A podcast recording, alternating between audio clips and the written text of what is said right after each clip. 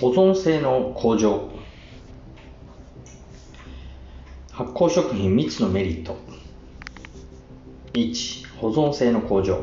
微生物の世界ではある環境のもとに特定の微生物が一定数以上存在するとその場所がその微生物だけに独占され他の微生物が侵入したり繁殖したりできなくなります。このような現象のことを拮抗作用と呼びます。発酵食品の多くには麹菌や乳酸菌などの発酵菌が大量に繁殖しているため腐敗菌が繁殖しにくくなっているのです。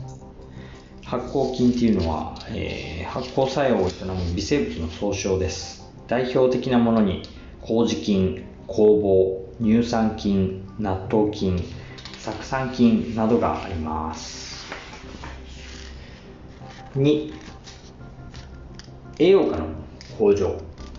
健康効果。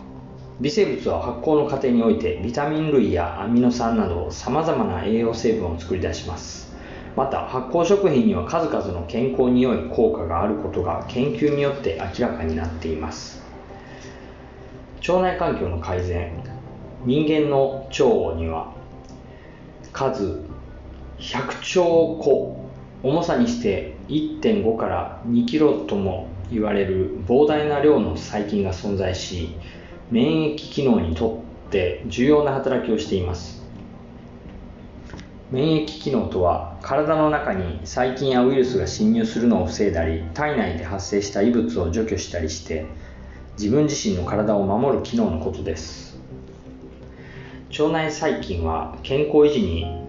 貢献する善玉菌と健康に害を及ぼす悪玉菌さらにさらにはそのどちらでもない日和見菌という3種類に大きく分けられます。これらの割合は善玉菌20%悪玉菌10%日和見菌70%が理想的と言われていますが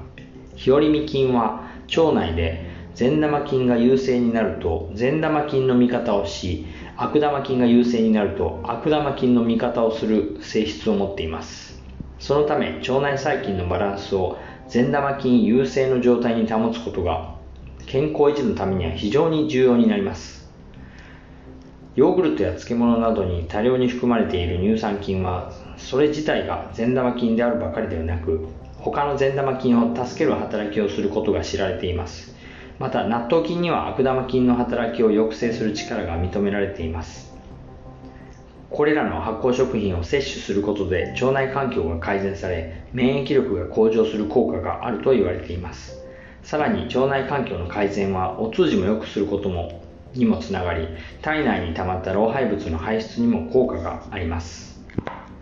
腸内環境を整える働きがある発酵食品の一例はヨーグルト漬物納豆などです。乳酸菌や納豆菌など腸内環境を改善することで健康に好影響を与える生きた微生物のことをプロバイオティクスといいそれらを含む食品をプロバイオティクス食品と呼びます。